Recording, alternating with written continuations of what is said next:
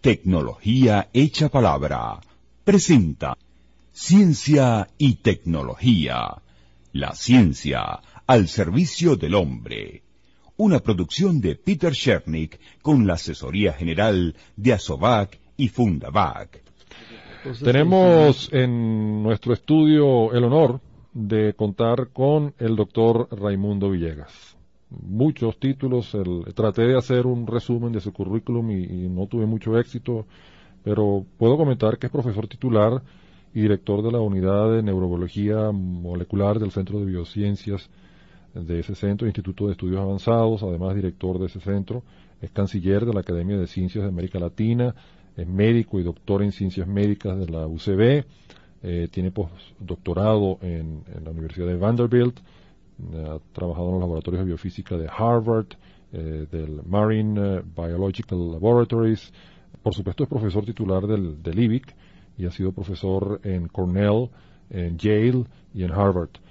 Numerosas decenas de publicaciones, cerca de 80 relacionadas con neurociencias, publicaciones sobre ciencia en América Latina, ha participado en cientos de reuniones científicas y en el campo de investigación se ha dedicado a la neurobiología molecular aplicada al desarrollo cerebral y a la reparación neural.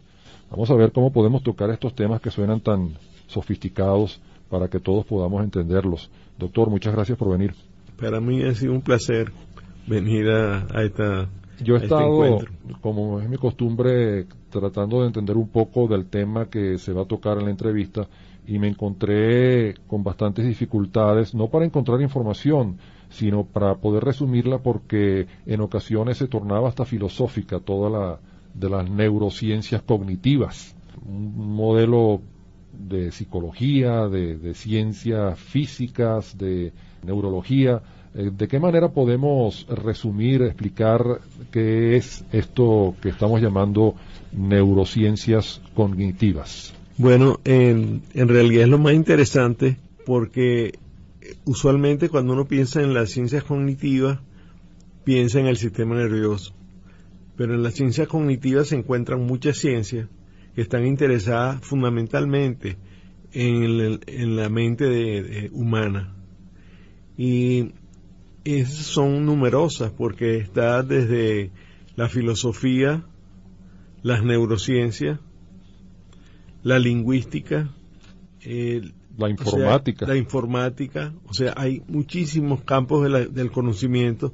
Bueno, y después cuando en la combinación que hay sobre todo con la, con la informática, se han entrado en el, en el campo del, del estudio del, fundamentalmente de la mente, muchos campos, sobre todo las ingenierías y especialmente la, la informática, han sido extremadamente importantes. ¿Hacia dónde se acerca más las neurociencias conectivas? ¿Hacia la neuropsicología, hacia la neurología, hacia la psicología? ¿De qué manera, hacia dónde la podemos acercar? Bueno, depende de la persona que hace la ciencia cognitiva, porque de acuerdo a su formación, él se va más hacia un lado que hacia otro. Eh, por ejemplo, eh, hay una cosa que hay que hacer notar, la ciencia cognitiva como tal, lo que se conoce hoy como ciencia cognitiva, tiene uno, un poquito más de 50 años, pero no mucho más de 50 años. Creo que fue alrededor de los años 50 cuando se empezó a hablar de esto. En realidad fue una manera de hacer que se tratara de ver cómo el cerebro funciona en los seres humanos y desarrolla toda la actividad, se supone que desarrolla la actividad mental. Entonces aquí es donde empiezan las diferencias, pues. Unos dicen, bueno, el, medio de expresión del, de, la, de la mente humana es el sistema nervioso. Claro, el sistema nervioso y muchas otras cosas, pero el sistema nervioso. Pero no es que el sistema nervioso, y es donde vienen las controversias y los enfrentamientos, no es que el sistema nervioso es el, la mente del hombre es desde el punto de vista operativo la mente del hombre, pero no se sabe de verdad de dónde surgen estas cosas. Es una pregunta que, creo que tiene que ver con ese comentario que encontré en mi investigación demasiado corta de hoy, es si es posible estudiar las funciones mentales, eso de que está hablando, el, conocimiento y, ese tipo de cosas, sin, eh, al margen de una, como si fuera una ciencia aparte, y si pudiera ser, de las estructuras mm, neurológicas, las estructuras cerebrales. ¿Eso es posible? Bueno, eso es lo que se está explorando y lo que se está investigando en este momento. Fundamentalmente, lo que se trata es de saber cuáles son las partes del sistema nervioso que juegan un papel en el desarrollo de la ciencia cognitiva. Yo creo, personalmente creo que eso no está claro todavía. Y por eso es que hay tantos enfoques y tantas versiones distintas de lo que se sabe. Pero de todas maneras, el objetivo en, realidad es comprender el, funcionamiento de la mente humana. Claro, esto con el desarrollo de la computación ha tenido una desviación muy marcada y en realidad porque es lo que más se aproxima al funcionamiento del sistema nervioso hacia la informática. Y esto ha, digamos, eh, hecho, hecho de la ciencia cognitiva algo que, que entra en el, prácticamente como en los límites del conocimiento científico.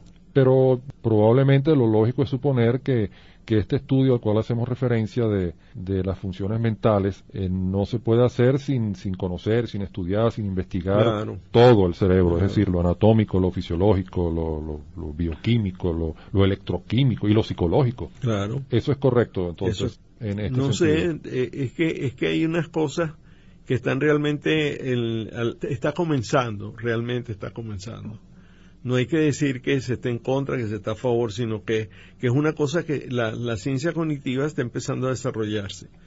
Por ejemplo, tengo la impresión de que este encuentro nuestro es la primera vez que en Venezuela se habla en público de ciencia cognitiva. Yo me imagino eh, que no, simplemente. yo creo que sí. Yo creo que sí. El, eh, fíjese que en los griegos en la antigüedad, como en el siglo I, siglo II, consideraban que habían tres órganos envueltos en, en lo que hoy nosotros llamamos la ciencia cognitiva, que eran el, por un lado el cerebro, otro el corazón y otro el hígado. El hígado. El hígado. claro, el más difícil de entender porque uno nunca lo ha usado para... El corazón me imagino que lo hacía en esa posición poética. Como se usa todavía. Exactamente, ok. Y, la, y, el, y el cerebro como el que contenía la, mayor cantidad de, de, información y, de, de, conducta humana, pues. Y que la diferencia entre unos y otros era el desarrollo del cerebro, del corazón y del hígado. Probablemente está relacionado con la alimentación entonces lo relacionaban con la educación, con la alimentación, el corazón porque se veía que, y es en lo menos que ciencia cognitiva, que son las emociones que producen cambios del ritmo cardíaco, probablemente la gente estaba segura de que estaba involucrado en el, en el acto de, de, de, creación o de comprensión de conocimientos. Pero sí hay una relación definitiva y clara entre las neurociencias cognitivas y la ciencia médica. Sí, sí, claro, yo, yo estoy seguro, sí, que lo hay. Hace un año eh, tuve oportunidad de leer unas investigaciones eh, ya viejas, pero las leí tarde, relacionadas con la posibilidad que tienen eh, personas con riesgo de sufrir de Alzheimer si adiestran su cerebro. Esto implica que hay algo relacionado con esta parte totalmente cognitiva, es decir, le están recomendando a las personas que no dejen de, hasta hacer cosas tontas, hacer crucigramas, hacer ejercicios eh, que, impliquen eh, estructuras espaciales, ese tipo de cosas, porque eso va a ayudarles a reducir o aumentar el tiempo en que se va a producir el peor efecto del, del Alzheimer. Sí, eso, eso hay mucha gente que lo está practicando en el momento, hacer esos ejercicios. Ahora, lo que, lo que sí me gustaría es lo siguiente. Cuando comenzó la ciencia cognitiva estaba en, en pocas ciudades grandes de Europa, en las universidades de dos o tres sitios donde se empezó a trabajar sobre esto. En la actualidad en toda Europa hay una asignatura en los estudios de universitarios de ciencia cognitiva. O sea, no solamente de neurociencia cognitiva, sino la ciencia cognitiva como tal. Y quería, en ese sentido, hablar de este libro que tengo acá, que se llama Mente y que es de un profesor de apellido Tagar. Y Tagar hizo e, este libro como el curso, como el, libro introductorio a la ciencia cognitiva. Y lo que más me gustó del libro es la, es la definición que él hace tan clara de lo que es la ciencia cognitiva. Dice, es un estudio interdisciplinario de la mente y la inteligencia que eh, comprende la filosofía, la psicología, la inteligencia artificial, las neurociencias, la lingüística y la antropología eh, su origen está en la mitad de los años 50, de 1950, cuando los investigadores en varios campos comenzaron a desarrollar teorías de mente basados en ejemplos, en representaciones complejas y en procedimientos de computación. Eso le da una idea más o menos de, de, lo complejo y lo complicado que es la ciencia cognitiva. Suena interesante el libro. Veo que tiene la edición en inglés, Mind. Mind, sí. Eh, a, lo mejor se puede conseguir en español y se lo recomiendo mucho porque ya por encima se ve que, es fascinante el tema.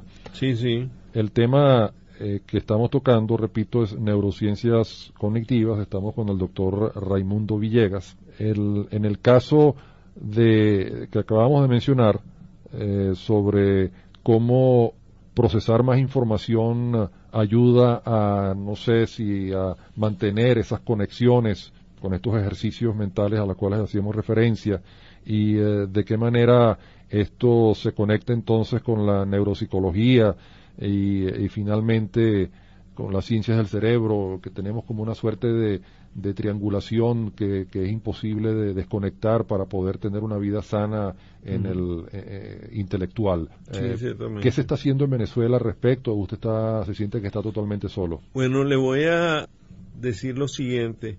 Yo creo que esto eh, se comenzó a interesar en el país y lamentablemente no se le dio toda la importancia que tiene cuando hubo aquel programa en el gobierno nacional sobre el desarrollo de la inteligencia que, que comenzó Luis Alberto Machado. Claro. Y en realidad en el principio se basa en otro hecho importante que se sabe hoy, que el hombre puede aprender a lo largo de toda la vida. Antes se suponía que solamente los jóvenes podían aprender y que después llega una edad en la cual la gente no podía aprender.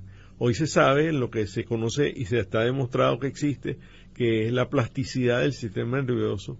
Loro viejo se aprende. Loro viejo aprende, sí, sí, sí. Y entonces el, el asunto es que la gente debe saberlo y debe practicarlo y debe usarlo. O sea, no, decir, bueno, no es que ya no tengo edad de aprender esto. El hombre con esfuerzo y trabajando puede aprender lo que él desea aprender. Ahora, por otro, por otro, otra cosa que me parece interesante señalar acá, aparte de esto que me surgió en este momento cuando estoy hablando de esto, es lo siguiente. Antes se asociaba la inteligencia y la creatividad como una sola propiedad de, intelectual, pues. Que el hombre que creativo era inteligente y que el inteligente era creativo. Hoy se sabe que eso no es cierto. Un hombre puede ser extremadamente inteligente y no creativo. Y, lo, y la, la creatividad es una propiedad de intelectual de ciertas personas que se hacen preguntas sobre el, el, medio que los rodea, sobre el mundo que los rodea y que inventan o imaginan soluciones que se hacen científicas cuando demuestran una hipótesis por medios científicos. Yo había escuchado algo como que la inteligencia tenía más que ver con el potencial de esta persona inteligente de poder encontrar soluciones relacionando información que ya tenía, algo, algo una suerte de reminiscencia platónica en ese sentido de que todo está descubierto, lo que pasa es que uno tiene que recordarlo, ¿verdad? Esto tendría más sentido para entender qué es inteligencia, la capacidad de relacionar datos y convertirlos en información nueva. Pero esa información ya existe ahí, lo que, pasa es que eso, es lo que eso es lo que llamamos creatividad. Entonces, por ejemplo, en nuestra academia, la, y en realidad todas las academias a nivel mundial, están en un programa que es sobre la enseñanza de la ciencia o los principios de la ciencia en las escuelas primarias. O sea, los niños que están comenzando la escuela primaria, en los primeros cuatro años de primero a cuarto grado de escuela primaria. ¿Y qué se basa? En que el niño cuando ve, aprenda a ver problemas que, se pueden, que él se supone que puede resolver y que él haga una hipótesis sobre eso.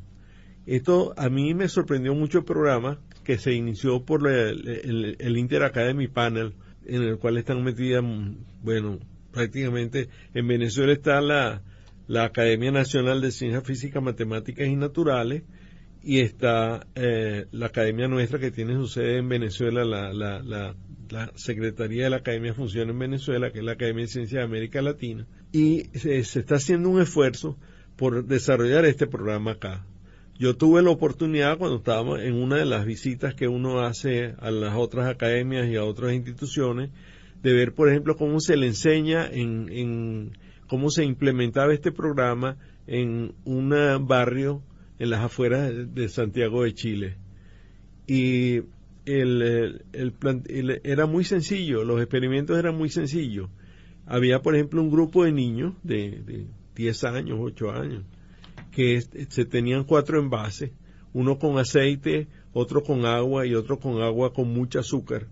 Y se, se le preguntaba a los niños que porque los granitos de arroz que ellos tenían en la mano, por dónde consideraban que iban a caer más rápidamente. y entonces cada uno hacía su hipótesis y por qué, ¿no?